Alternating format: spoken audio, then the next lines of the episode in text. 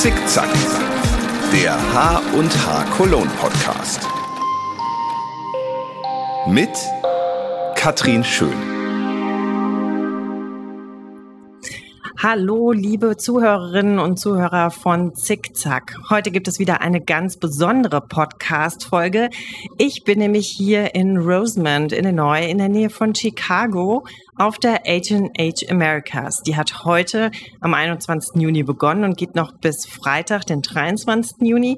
Und äh, ja, deshalb wird es auch deshalb eine besondere Folge, weil mein Gast ist Darren Stern und er ist ähm, hier verantwortlich für die Köln-Messe in äh, Chicago für diese Show und deshalb werden wir uns in Englisch unterhalten. Für mich auch eine Premiere, aber ich äh, freue mich sehr und deshalb geht es heute mal in Englisch weiter. Bleibt trotzdem dran und hört zu, was wir hier zu berichten haben. Ja, a warm welcome, Darren Stern. Yeah, um, we are here sitting in uh, Chicago in the content creator box. What's new for this show this year? And yeah, welcome. And maybe could you introduce yourself a little bit to our listeners in Germany? Yes, of course. Thank you so much, Catherine, for being here, and thank you for everyone to listening to this in English. I know normally this is in German. I appreciate you indulging my English language. Um, yes, my name is Darrin Stern. I work for Cologne Messe now for 20 years. Uh, started working on the H&H family of shows ooh, many, many years ago.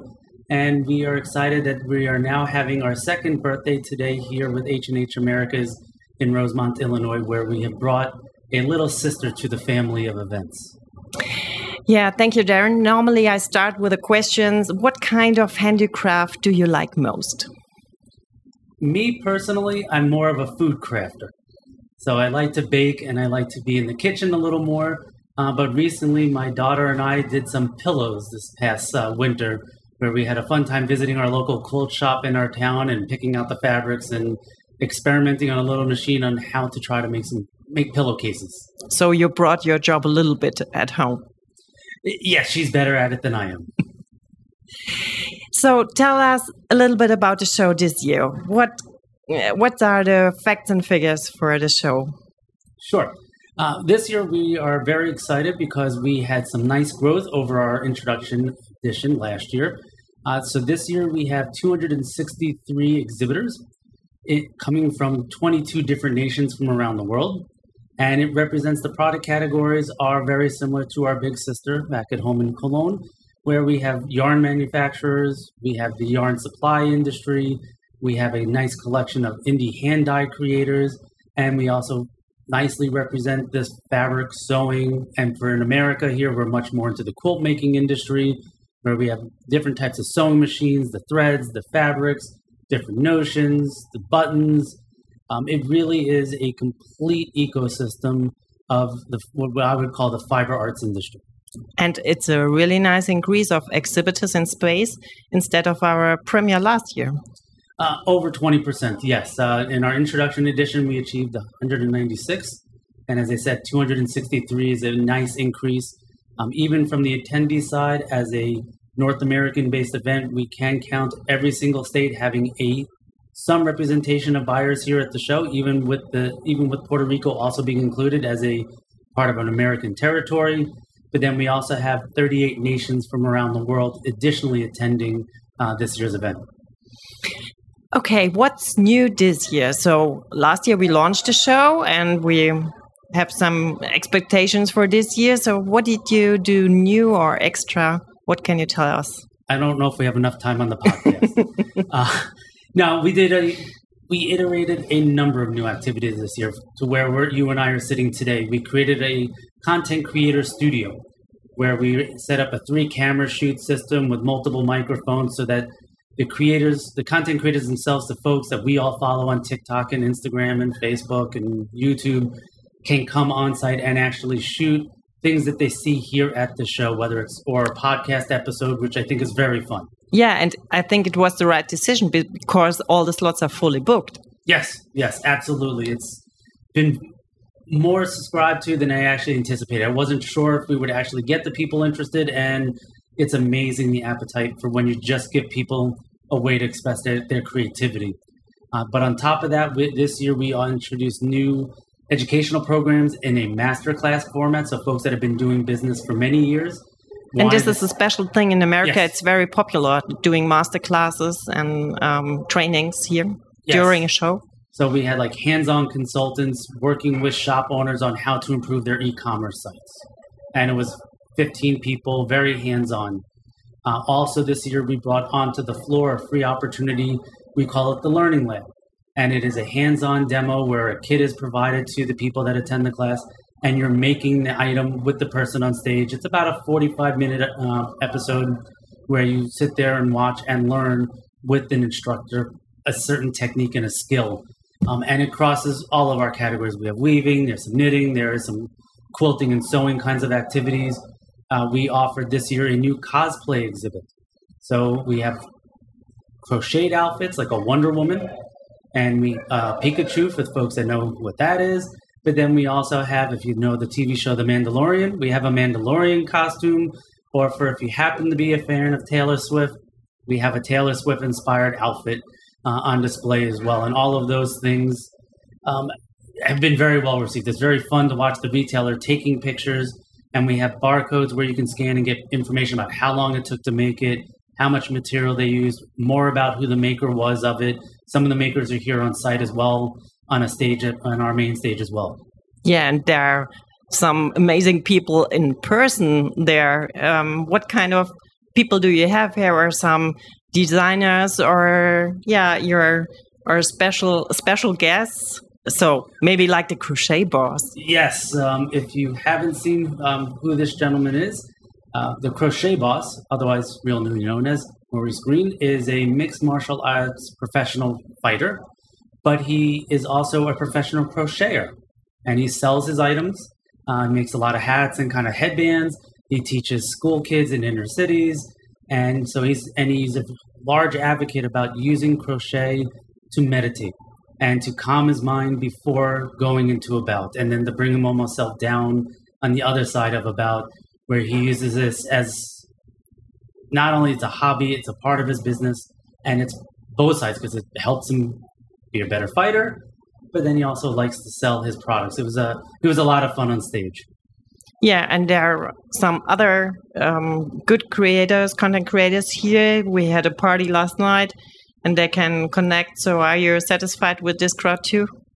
Uh, yes, I think everyone had a very lovely time just meeting people they didn't know and people that, and, and also to the joy of what we do, bringing people together in a live experience, seeing their old friends, right? You can meet on Zoom all the time you want, but it's something else to give a hug, shake a hand, see the outfit they made that maybe you were watching on there. But even those content creators, what's amazing is that from that party alone, those people can reach 5.2 million consumers with their message. So just that they, and then those folks looking on the floor, looking for new products.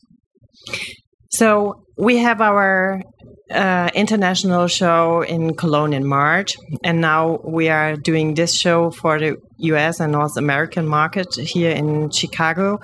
But um, why could it be a good idea for an attendee or for a exhibitor to exhibit here also in the States?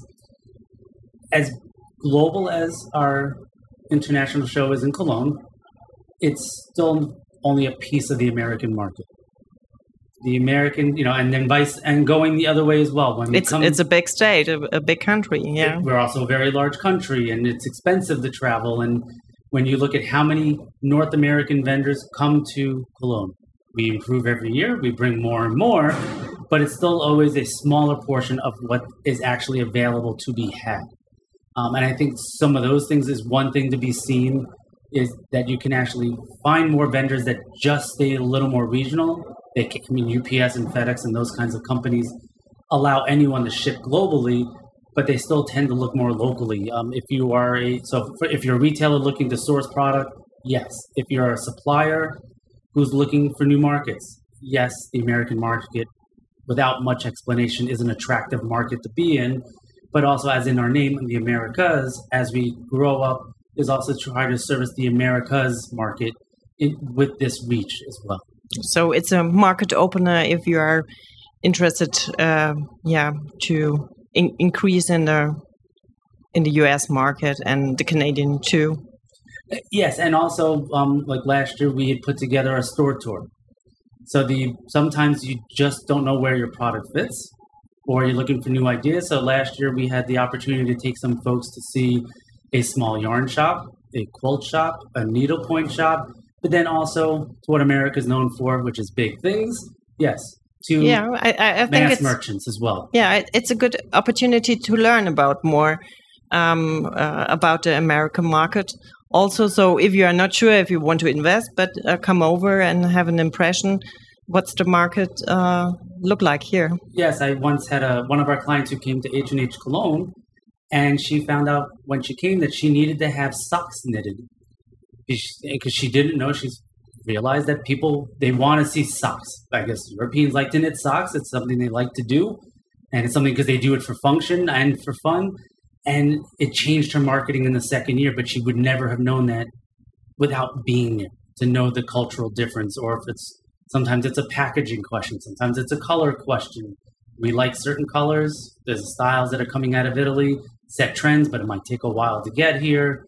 Um, it's you, need to sometimes experience the culture to understand how I fit in, particularly as a supplier, where my product fits. Yeah. Mm, what do you think are the markets are totally different, or what do you think are the same things between, mm, for especially the European market and and the US, and what are the bigger difference? We're the same but different. Um, I, I, some things I think when you look on, say, a fabric side of our industry, Europeans I think make a lot more garments. There's garment shops, there's garment sewing. Where in America, it's quilting. The size of our quilting industry is exponentially larger. Americans don't typically tend to make their clothes.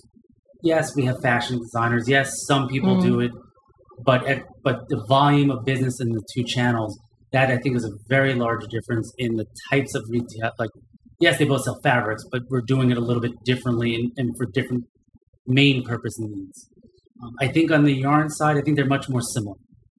Um, where a yarn, a yarn shop Mm. is a yarn shop, whether it's different colors a little bit, or like we had an experience with a different client, they make sheep wool and it's a little scratchy, her wool. Not as relevant over there because you can't knit socks with it. It's just itchy. It's used for different kinds of sweaters or different types of things that you might be making. So there are some still, and we knit different types of items. So there's still some cultural differences to be learned. Okay, that's the business side. But beside the business, you are living here in Chicago. Our uh, office is based here in, in Rosemont, near to Chicago. Um, yeah, maybe you can tell our uh, German listeners something about Chicago. What do you like? Well, you have better beer. Okay, but it's not Yeah. bad. I tasted no, it. it's, it's not. it's American beer. No, it's good. Uh, no, kidding around. I, I learned today that the, that here in Chicago are based 65 uh, breweries. in I've been being with Columbus for so long. Yes, we have improved, and yes, we do have a summertime Kolsch style here. I stress the style. Um, I still prefer coming home to Cologne uh, for, but no, it is. We do have an eclectic brewery system here of shops that have opened up over the over the time that I've lived here. What's unique about Chicago, one is the ease of access to get here. If you're coming from Frankfurt, from Beijing, from Sydney, Australia, all have direct flights. We're not switching planes to get here. For United States geography, we're one of a few cities that are we are on a lake. We're right on the body of water, particularly in the Midwest, which is unusual to think about. Right downtown, we have a sand beach with beach volleyball, which is a very fun experience. Can and of course an amazing skyline so if you're uh, interested in architectural it's amazing yes, the architecture tours, the buildings are very unique and very Chicago. If you like shopping with Michigan Avenue, there's plenty of places that you have to taste the popcorn i'm i fell in love with the popcorn Yes, it's an for as we bring our pro, as we bring over gifts of popcorn. The idea of taking a caramel flavored popcorn mixed with cheese flavored popcorn is. it sounds crazy but it tastes so good Yes. you have to taste it It's actually called the Chicago Mix. So yes, uh, that or our pizza, the Chicago famous deep dish pizza. Is something people come here specifically for. Or one of the things we put on our website this year is we put together a donut tour of Chicago, and it's like 15 shops in throughout the Chicagoland area just to go experience all different unique donut makers. Yeah. So let's say what for the Americans, Cologne is a great experience. The same for the German will be uh, Chicago too, I think. Absolutely, even down to something as fun as like a very American thing to go see a baseball game. That's a lot of fun. That's right? that's the only um, game I, I didn't get the rules, so I'm I'm familiar with American football, uh, but baseball it's it's it's it's a it's a special one. Or it's an American thing. Yes, it's truly an American pastime. But the fun of Chicago is we have two professional baseball teams. There's actually an amateur team here in Rosemont. We have obviously NHL hockey when for the timing of our show's over, basketball's over, but we have American football. Just a, even if you're traveling here at other times of the year, it's a unique city because we have so many of those professional sports that adds to the interesting part of just experiencing life in America, like going to see the Cologne Cologne Football Club or the hockey team. It's something unique and fun to do when you visit Cologne. So I am sure that a lot of people next year want to join us. When is the show next year, and what do you expect for next year? Sure. So next year's event um, is a little earlier than we are here in June, um, May 1 through 3. So May 1st, 2nd, and 3rd. It's still a Wednesday, Thursday, Friday here in, at the Rosemont Exhibition Center. And things that we're going to do different next year. That's a tough question because we're just opened the show today. Um, but I think what you'll see is just the continual growth of the show as the as the American market is still learning what does H and H mean, what does who is Initiative Handarbeit, what is this thing of mixing yarn and fabric and sewing and quilting and these things in America have typically been in different little shows, and we're bringing these industries together to unite crafting, to unite the retail environment, to unite the e-commerce environment and the designers and the educators and the importers and the distributors that any part of the ecosystem we want to be the home for what we tend to use in english as our tagline is if you make your living in crafts we want you to think of us. Um, but physical things that i think you'll see different i, I can foresee our learning lab. We're getting hands-on with product. I see that potentially expanding. I think cosplay is a very interesting area where retailers can look at how their products are being used. Is another area of additional expansion, and of course, we'll always push to get more more suppliers here for retailers to find and source. Yeah, so Darrin, uh, I'm looking forward forward for the next year, but first of all, I'm looking forward for the next two days Thank you for your time. You're running the show, so I really ap appreciate your time here. And I want to uh, take the opportunity to thank you and all the US team here for your great job. Uh, the show is amazing, and I'm very uh, grateful that I can be here and, and join you here. Thank you for having me on your show, and we are glad to be your little sister and to keep coming along on your like a, like a good little sister would just holding on to those coattails and coming along because I think together, what the shows bring is it just elevates the entire world and helps the world get better at bringing these products to market. Thank you, Darren. Thank you. So, ja, ich hoffe, euch hat jetzt unser kleines Gespräch hier gefallen. Ähm, ich wollte noch sagen, wir verabschieden uns jetzt in eine kleine Sommerpause. Der Zickzack-Podcast macht, ähm, ja, geht in die Erholung, legt sich an den Strand. Nein, also natürlich sind wir auch weiterhin auf der Suche nach neuen interessanten Gästen und Trends und ja, arbeiten schon wieder für die Show im nächsten Jahr. Also, äh, jetzt gibt's ein kleines Päuschen. Wir hören uns wieder im September. Und bis dahin bleibt uns äh, gewogen. Und äh, ja, ich freue mich auf die nächste Staffel. Bis dann, eure Katrin.